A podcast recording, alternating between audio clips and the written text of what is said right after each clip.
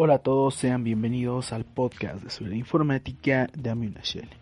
Soy Sniffer, creador del blog snifferlabs.com y hoy estamos con un podcast del día a día con algunas noticias importantes de las últimas semanas y vamos a ir actualizando en el transcurso de la semana del mes.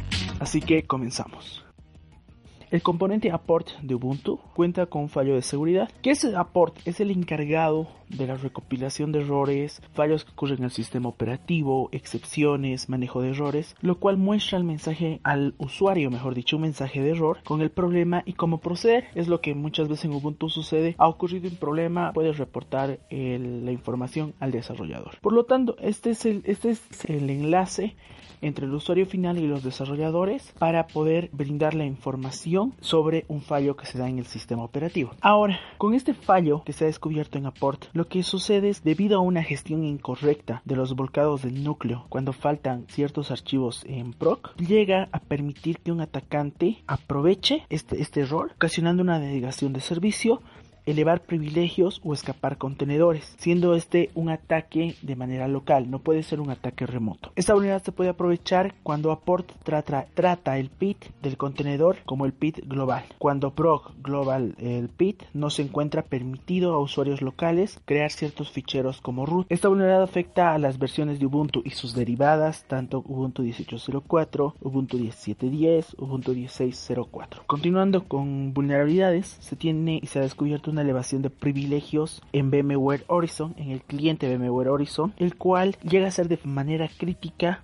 por el producto que tienen ellos que permiten a un atacante del mismo modo realizar una elevación de privilegios. Lo que llega a ser VMware Horizon brinda una infraestructura de escritorios virtuales, permite a un usuario conectarse a, su escritorio virtual desde múltiples dispositivos. La vulnerabilidad se da por un uso indebido, inseguro mejor dicho, del permiso SUID en el fichero binario que permite a un usuario sin privilegios llegar a obtener un root en máquinas donde se encuentren esta versión del binario que llega a ser es vulnerable. Los productos afectados son los VMware Horizon Client del cliente 4.x y versiones anteriores. Por otra parte, y para terminar este podcast, tenemos DHS y el FBI han lanzado una, una advertencia y una alerta de dos nuevos malwares que están utilizados, está siendo utilizado por el grupo de ciberdelincuentes denominado Hayden Cobra. Estos se hacían llamar el, bueno, son conocidos también como Guardians of Peace o Lazarus Group. Está supuestamente, no voy a afirmar,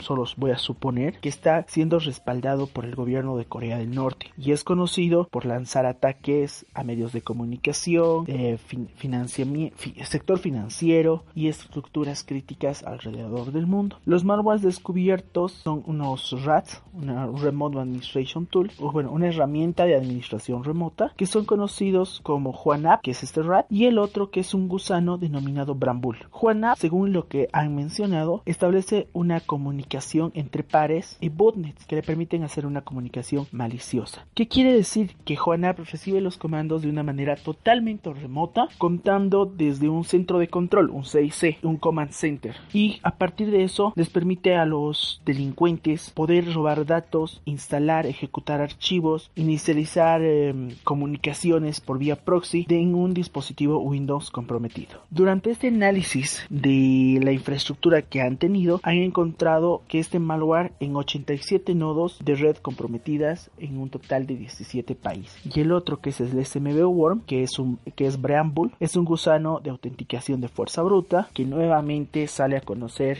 nuevamente es un nuevo realce específicamente de WannaCry. Abusa el protocolo de mensajes del servidor a través del SMB para poder propagarse a otro sistema. una vez que se ejecuta, intenta establecer contacto con los sistemas de las víctimas y las direcciones IP dentro de la subred interna una vez que así queda afectado. Si tiene éxito, intenta obtener un acceso no autorizado a través de SMB realizando un ataque por diccionario que viene ya incorporado dentro del mismo malware. Una vez que Bramble va a conseguir el acceso, el malware transmite toda esta información de los sistemas vulnerados más sus componentes al centro de control de Hayden Cobra mediante un correo electrónico. Esta información incluye IP, nombre del equipo, usuario y contraseña, lo que se tiene conocido. El DHS recomienda a los administradores de sistemas mantener sus equipos y software actualizado, realizar escaneos con sus antivirus, desactivar SMB y prohibir ejecutables desconocidos.